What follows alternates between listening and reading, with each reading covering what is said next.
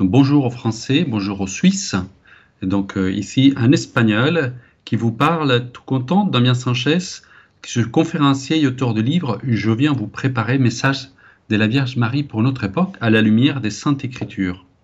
Alors aujourd'hui, je ne suis pas à Galavandal comme lors des premiers programmes de la série, ni au beau studio de Radio Maria à Paris, comme mon deuxième programme le 13 octobre dernier, mais cette fois-ci, je fais ce programme en direct depuis Valence en Espagne, où tout à l'heure je vais me recueillir, je vais aller prier à la cathédrale de Valence, où se trouve, figurez-vous, le Saint Graal utilisé par Jésus à la dernière scène, à la Sainte Seine. Voilà, le vendredi saint, le jeudi saint, la nuit des jeudis saints vers le vendredi saint. C'est euh, Saint Graal, il a été utilisé pour la messe par le pape Jean-Paul II et aussi par Benoît XVI, on peut le vénérer là-bas. Voilà, c'est une chance inouïe. Donc Marie nous amène toujours vers Jésus, et Jésus est très content qu'on parle de sa maman. Donc je suis très heureux de prendre ces moments avec vous pour continuer la série. Nous avions parlé euh, au programme dernier sur les apparitions de la Salette. À ce programme, nous aborderons la vision du pape Léon XIII, les visions qu'il a eues, mystiques, les songes de Don Bosco, pour arriver, si on a le temps, à démarrer sur les apparitions des Fatima. Mais avant, bien sûr, on va faire un petit crochet sur Lourdes, puisque la Salette, c'était en 1846, et chronologiquement, après, il y a eu Lourdes, 1858. Moi, ma spécialité, c'est plutôt les apparitions dans lesquelles la Vierge Marie va donner un message au monde. Mais euh, comment ne pas parler des Lourdes? Et puis, peut-être que le standard des Radio Maria sera inondé d'appels, des gens qui se plaigneraient des Français qui râlent en disant c'est inadmissible, on parle des apparitions, on ne parle pas des lourdes. Voilà. Donc ne vous inquiétez pas, je vais faire une petite aide sur les apparitions des lourdes. Alors vous vous rappelez qu'à la salée de la Sainte Vierge a décrit l'effondrement de la civilisation chrétienne. Elle est apparue assise en train de pleurer, avec des instruments de la passion de Jésus sur son cou. Et par contre, à Lourdes, quelques années après, notre Mère du Ciel, elle s'installe il va installer une digue des contentions de rationalisme pour protéger la foi. C'est un sort d'ancrage de la foi, comme, si vous voulez, ce qui s'est passé à la bataille de l'Épante. Marie, elle dira à Lourdes, je veux que l'on construise ici une chapelle et que vous veniez en procession. C'est pas du tout anodin. Dans d'autres apparitions, elle n'a pas, pas du tout dit ça. Elle a juste délivré un message. Or ici, et ce qu'il vient, c'est pour vraiment mettre des fondements et pour protéger la foi du rationalisme et du relativisme ambiant. Eh bien, il fera de ces lieux un lieu de procession viendra au niveau local, puis de toute la France, de toute l'Europe, et maintenant du monde entier. Alors, comme Jésus, vous savez, dans son ministère, pour attirer l'attention, pour qu'on l'écoute, il s'est servi souvent des miracles, des signes, comme nous dit Saint Jean dans son évangile. Alors Marie aussi fera la même chose dans ces lieux, donc des miracles, des guérisons. Et tout ça pour que les gens retrouvent l'espérance, pour qu'ils se reconnectent au ciel, même s'ils sont loin et la maladie, à un moment donné, les fait se questionner sur les questions existentielles. Alors, ces lieux, c'est un lieu qu'on visite pas, Lourdes. C'est un lieu où on vit, Lourdes. C'est là où on va vivre le message des maris, le message d'amour, l'invitation à la charité, au service auprès des autres. Comme je viens de dire, Lourdes ne se visite pas. Cette semaine, j'ai entendu des personnes me dire, je suis allé à Lourdes, j'étais un peu déçu. C'était euh, trop d'hôtels, trop de ceci, trop de brouhaha. Et en fait, je dis, mais est-ce que vous étiez avec des malades? Est-ce que vous êtes allé avec une hospitalité? Eh bien non. Voilà, c'est ça la, différence. Lourdes, ça sévit. Quel moment passer à Lourdes auprès des malades, où nos fragilités sont soumises, mis à nu auprès des malades qui, par leur foi, leur offrande, leur abandon, leur espérance, nous apprennent tellement des choses. Et oui, Lourdes, il y a les apparitions, il y a les guérisons, miraculeuses, physiques et les guérisons du cœur. La première guérison physique avait, lieu à Lourdes dans les tout débuts à une dame de 38 ans, s'appelait Catherine Latapi. Elle avait une paralysie cubitale. Sa main était trophiée.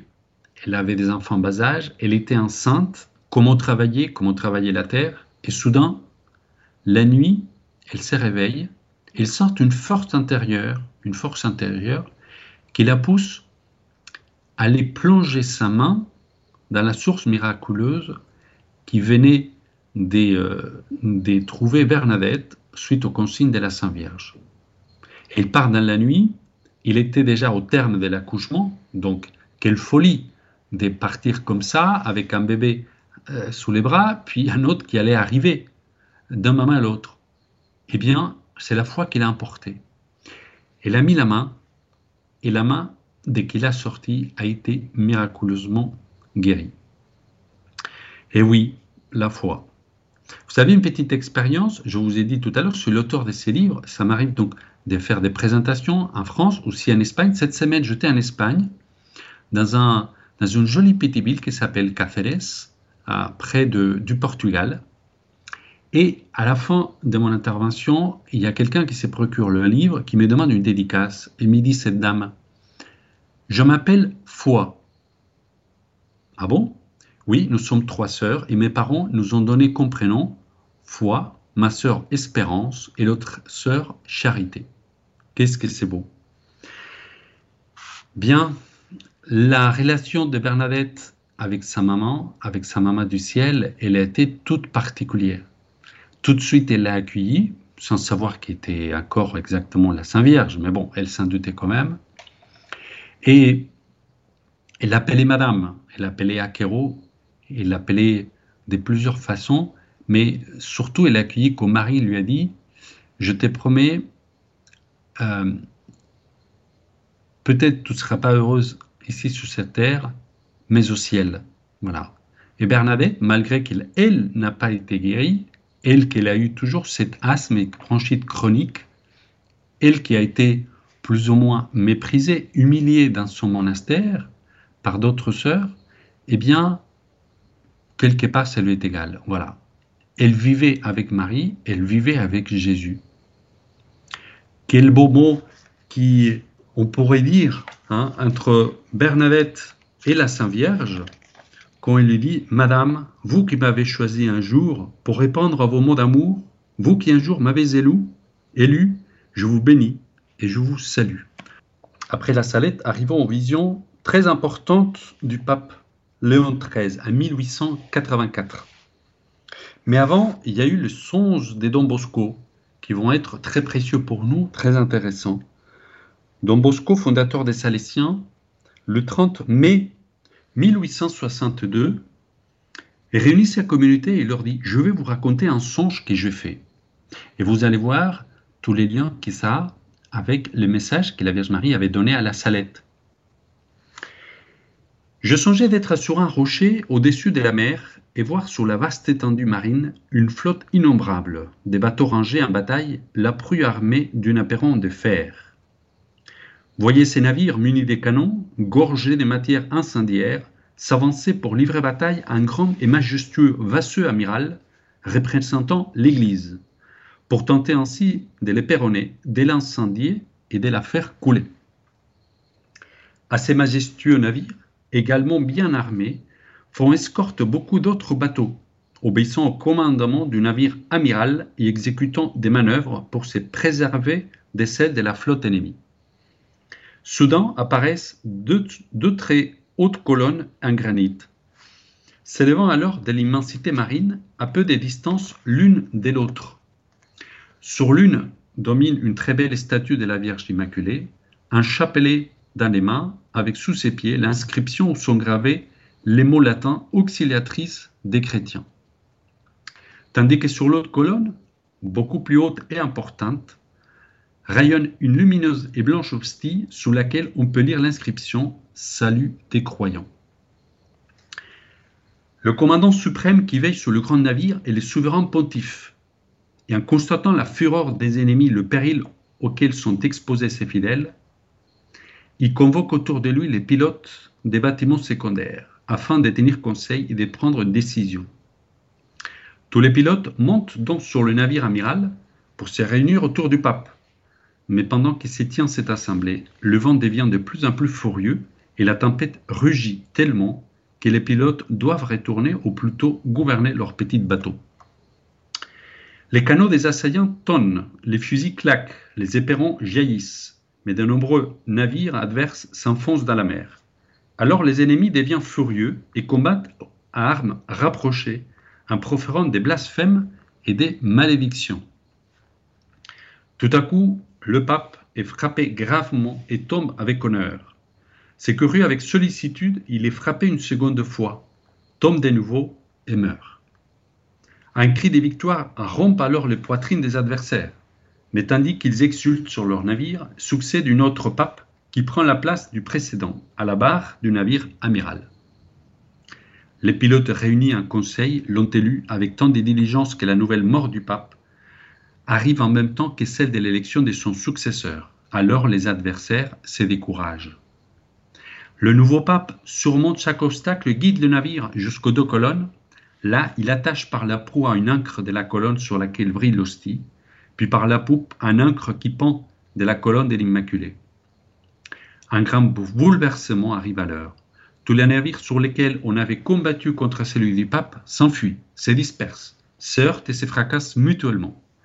Ceux qui avaient, vaillamment combattu aux côtés du pape avancent vers les colonnes pour s'y attacher. Et les pilotes de beaucoup d'autres petits bateaux demeuraient prudemment à distance pour éviter le naufrage, voyant les débris de tous les navires adverses parmi les remous de la mer, guident leur propre embarcation vers les deux colonnes pour s'y amarrer, eux aussi, auprès du navire amiral. Sur la mer règne alors un grand calme. Lorsqu'ils demandèrent à Don Bosco, mais alors, quelle était la signification du songe? Il répondit Dans les navires qui attaquent sont représentées les persécutions dont est victime l'Église catholique, auxquelles viendront s'ajouter des dangers terribles et des attaques de la part des ennemis. Mais il nous reste deux remèdes fréquenter les sacrements et avoir une grande dévotion à la Sainte Vierge. Faisons tout notre possible pour pratiquer ces deux remèdes, nous-mêmes et pour obtenir que d'autres les pratiquent également, toujours et à tout moment.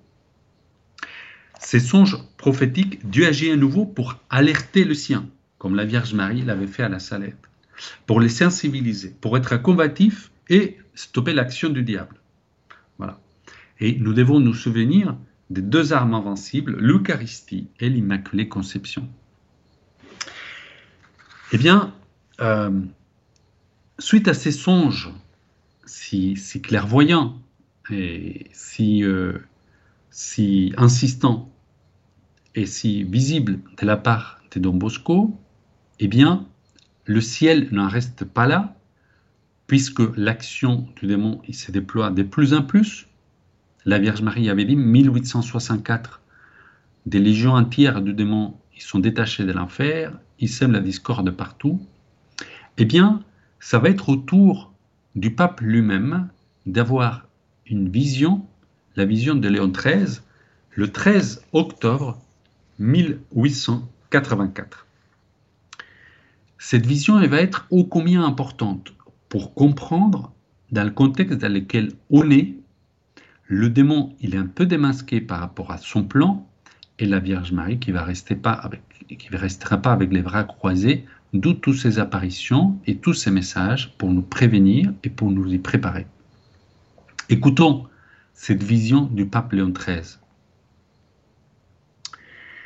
Alors que le souverain pontife célèbre la messe, il relève soudain la tête avec énergie et regarde quelque chose s'incliner les yeux avec un air de terreur dira-t-il, je vis la terre comme enveloppée de ténèbres, et d'un abîme je vis sortir une légion de démons qui se répandait sur le monde pour détruire les œuvres de l'Église et s'attaquer à l'Église elle-même, que je vis réduite à son extrémité. J'ai la voix des Satans défiant Dieu, disant qu'il pouvait détruire l'Église et amener tout le monde en enfer si le temps et le pouvoir nécessaires lui étaient accordés. Satan demanda à Dieu la permission d'avoir cent ans pour influencer le monde comme jamais il n'avait plus le faire. Le pape, suite à cette vision, il s'enferme dans son bureau. Au bout d'une demi-heure, il a appelé le secrétaire de la congrégation des rites et lui donne une page écrite pour qu'elle soit imprimée et distribuée à tous les évêques du monde. Elle contenait la prière à Saint Michel Archange avec l'instruction qu'elle soit priée par tous les prêtres à la fin de chaque messe basse. Malheureusement, cette prière sera mise à côté Concile Vatican II et n'a plus été vraiment récitée après la messe. Le diable, il a pu poursuivre son action librement dans la société et même parfois dans l'Église, nous dira même la Vierge Marie, même si le pape Saint Paul, VI lui-même a reconnu publiquement en 1972 que la fumée des Satans était rentrée dans le temple de Dieu. Des années plus tard, Saint Jean-Paul II, face à une si grande déchristianisation et à omniprésence du malin, est de nouveau exhorté à exhorter les fidèles à continuer à réciter la prière de Saint Michel. Il dira ainsi le 24 avril 1994 lors d'un Regina Chili. Bien que cette prière ne soit plus récitée à la fin de la messe, je vous demande à tous de ne pas oublier de la réciter afin de tenir de l'aide dans la lutte contre les forces des ténèbres et contre l'esprit de ce monde. Alors je vous propose qu'on les prie ensemble. Saint Michel Archange, défendez-nous dans le combat. Soyez notre secours contre la malice et les embûches du démon. Que Dieu exerce sur lui son empire, nous vous le demandons en suppliant. Et vous, prince de la milice céleste, reposez en enfer par la force divine, Satan et les autres esprits mauvais, qui rôdent dans le monde en vue de perdre les âmes. Amen.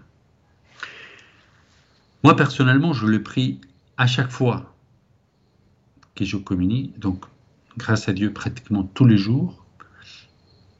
Juste après la communion, je récite cette prière par peur de ne pas l'oublier, de la réciter. Et qu'est-ce que je suis content, heureux et touché? Parfois d'y aller dans, des messes où à la fin c'est le prêtre lui-même qui lance la prière à la fin de la messe. Donc voilà le ciel qui nous oublie pas et qui nous donne des moyens pour nous protéger. Suite à ça, vous savez, donc il y a ces apparitions de la Sainte Vierge. Probablement, la plupart parmi vous ont déjà vu le film de la Passion du Christ d'Emile Gibson, il y a une scène, pour moi, très saisissante, dans laquelle Jésus prend la croix à la Via Dolorosa, il va commencer à marcher, et à ce moment-là, d'un côté de la rue, il y a le démon qui avance, et juste en face, il y a la Sainte Vierge qui avance. C'est-à-dire que le démon, il a son plan, on le voit par cette vision, on le voit par rapport aux prédictions qu'il nous fait la Sainte Vierge à la Salette, mais elle reste pas avec les bras croisés. Et le ciel va nous donner les moyens. Il y aura l'apparition de la Salette, il y aura l'apparition, on a parlé des Lourdes, il y aura l'apparition de Fatima, il y aura l'apparition d'Amsterdam, de Garabandal, il y aura ensuite l'apparition d'Akita au Japon, et puis il y aura l'apparition de Kibeo en Rwanda, à l'Escorial en Espagne, puis Medjugorje jusqu'à nos jours. Voilà. Le démon avance, mais la Vierge Marie aussi, et il nous donne tous ces moyens, tous ces moyens vraiment des conversions. Bien, euh, on arrive comme ça aux apparitions des Fatima. L'apparition des Fatima, c'est une apparition très connue. Souvent, on considère que toutes les apparitions sont comme Lourdes et celles des Fatima, et ce n'est pas tout à fait exact. Voilà. Donc, et même si cette apparition de Fatima, elle a marqué fortement les esprits, elle sera déterminante. La Vierge Marie dira elle-même à Medjugorje, priez pour que mon plan que je commençais à Fatima puisse être accompli. La Vierge Marie, elle apparaît dans un contexte tout à fait particulier. Vous savez, on croit que le Portugal, tout le monde était croyant, tout le monde est très pieux, mais euh, à cette époque, il y avait un effet révolutionnaire contaminé par la France, qui a développé cet effet domino des révolutions et des républiques un peu dans plusieurs pays. Et c'était un contexte des laïcités qui rentre en force, un grand euh, secteur anticléricaux qui devient de plus en plus présent, qui démarre des sacrilèges et des outrages contre l'Église, contre les sacrements, contre l'Eucharistie. Le pays était en train de changer. et pas précisément dans la bonne direction. Vous avez des, euh, ce contexte qui est très bien exprimé dans le film sur Fatima qui est apparu l'année dernière, que vous pouvez regarder, euh, proposé par Sage, hein, dans le film chrétien.fr. Vous avez le, film à la demande. Il y a ce film de Fatima qui est absolument majestueux. A été repris à partir des, euh, mémoires des sœurs Lucie. Donc on voit bien ces contextes des hum, adversités, la franc-maçonnerie de plus en plus force, en force dans le pays, et, aussi le contexte de la Première Guerre mondiale, dans lequel bah, les jeunes étaient, euh, voilà, ils étaient euh, euh, à un moment donné mobilisés pour partir au front. Alors, pendant que le démon travaillait sans cesse, arrive cette intervention du ciel en 1916, un ange apparut à plusieurs reprises à trois petits bergers, Lucie, François et Jacinthe, écoutez bien, âgés seulement des 9, 8 et 6 ans. Il vient pour les préparer, leur apprendre à prier et pour demander la conversion des pécheurs. Un an plus tard, ça sera la Vierge Marie qui viendra. C'est intéressant parce qu'à plusieurs reprises, en plusieurs apparitions, la Vierge Marie va d'abord envoyer un ange. Ici, on dira l'ange de Portugal, euh, mais dans les autres apparitions, ça sera beaucoup plus explicite, ça sera l'ange Michel. Et il envoie un ange pourquoi? Il envoie pour préparer les esprits, pour les catéchiser quelque part, pour souligner l'importance des sacrifices. Les enfants feront beaucoup de sacrifices. Il viendra aussi pour leur apporter la communion. Apporte la communion quand il n'y a pas la messe dans le village, bien entendu. Et ça nous interpelle sur l'importance de la communion, l'importance de vouloir recevoir Jésus vivant dans l'Eucharistie et l'opportunité qu'on a de le faire tous les jours. Voilà. Je pense que même les anges, ils sont jaloux. Nous, on peut communier. Il va porter la communion, et très intéressant, on va la porter sous les deux espèces. Sur le, le pain et le vin style et apporte le calice aussi pour qu'il voit du calice. Ça nous donne aussi une, déjà un enseignement. Hmm. Donc, euh, les enfants communieront, ils feront vraiment, prendront le temps pour méditer. Même euh, François, il racontera que il allait se cacher à la grotte plus tard avec la Vierge Marie, avec toutes ses expériences, uniquement pour méditer. Il s'éloignait du monde. Il voulait vraiment rester uniquement avec son Dieu. C'est des âmes de plus en plus données à Dieu, mais c'est pas d'un coup. Donc c'est pour ça qu'au départ, il y a cette intervention des anges. Il y bonjour, il va l'annoncer, la Vierge Marie viendra vous visiter. Elle a pu apparaître à des prêtres un évêque, un cardinal, mais non, il préfère apparaître à des enfants simples et innocents.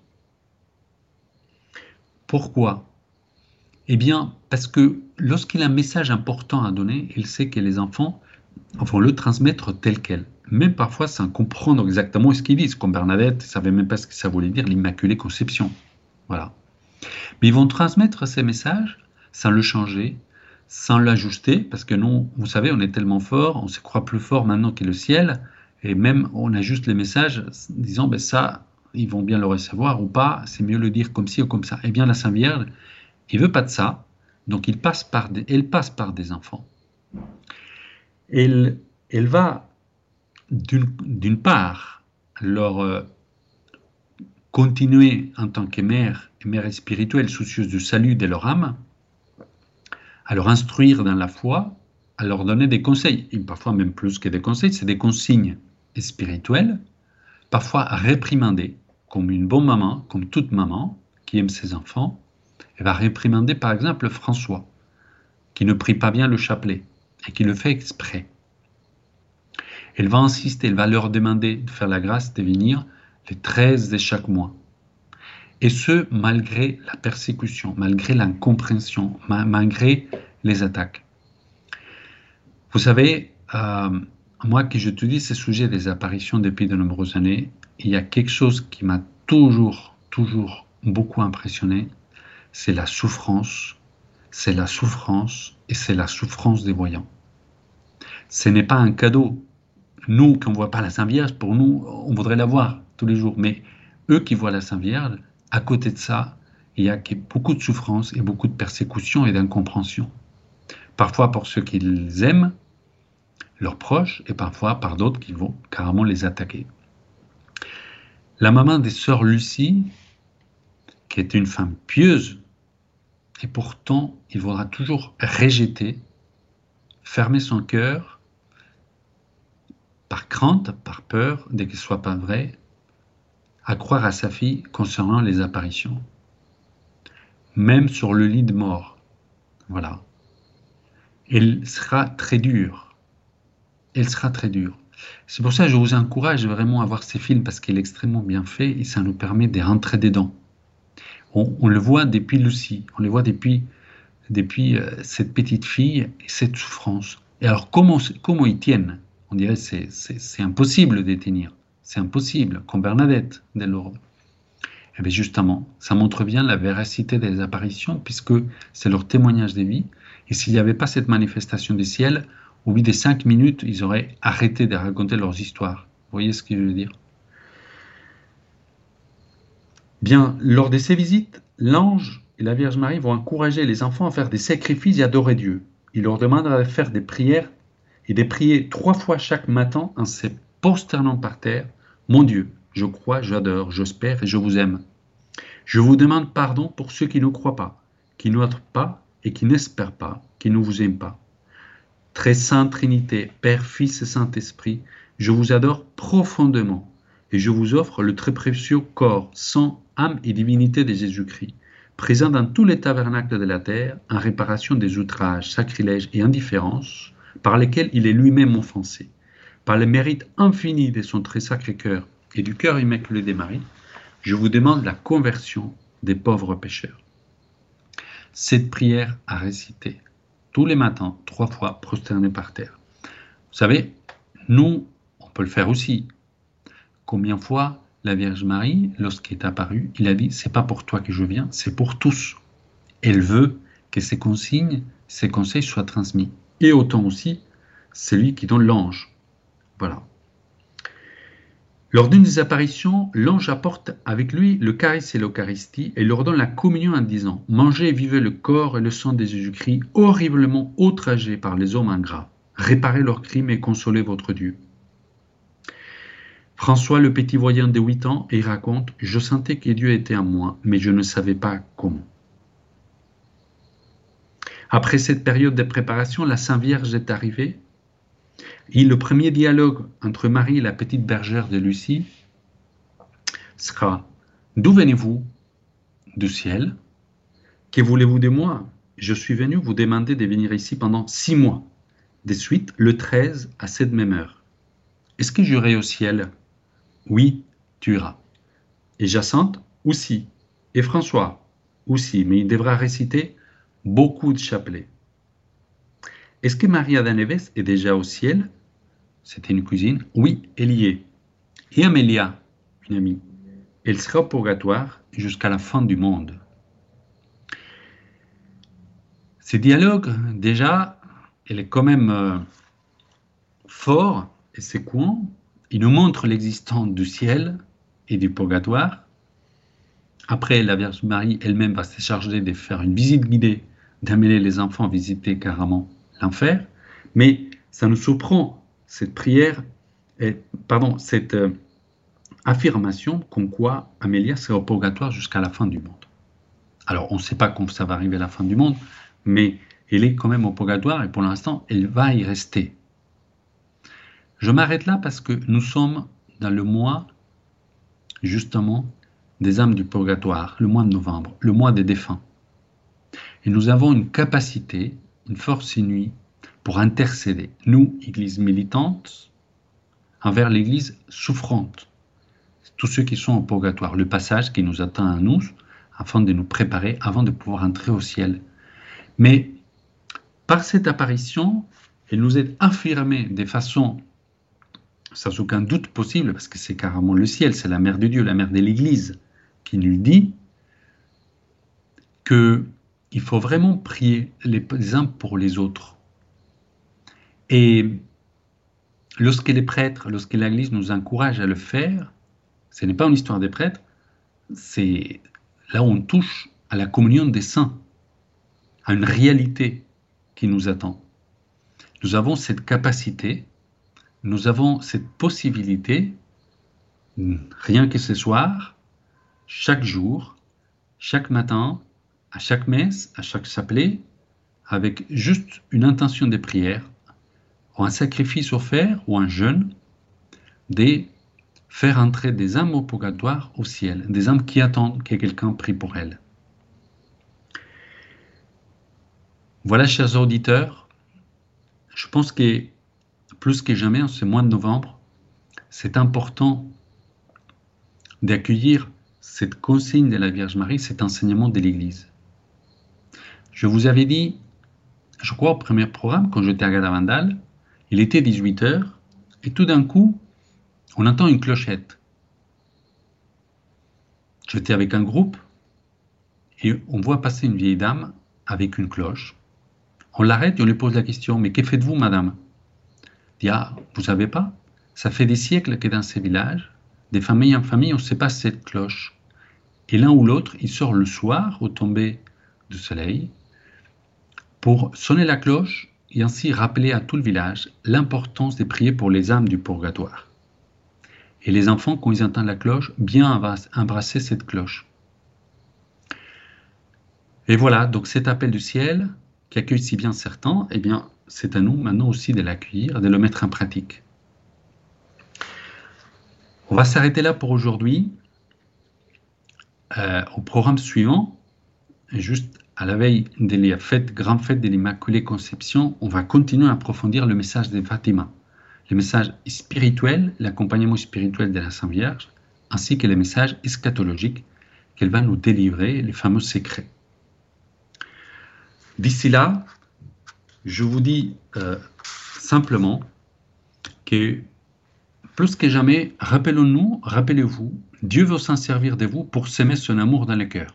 Chers auditeurs et auditrices de Radio Maria, nous étions dans l'émission Marie nous prépare au temps nouveau avec Damien Sanchez. Et si vous souhaitez réécouter cette émission, n'hésitez pas à le faire sur notre site en podcast sur le www.radiomaria.fr.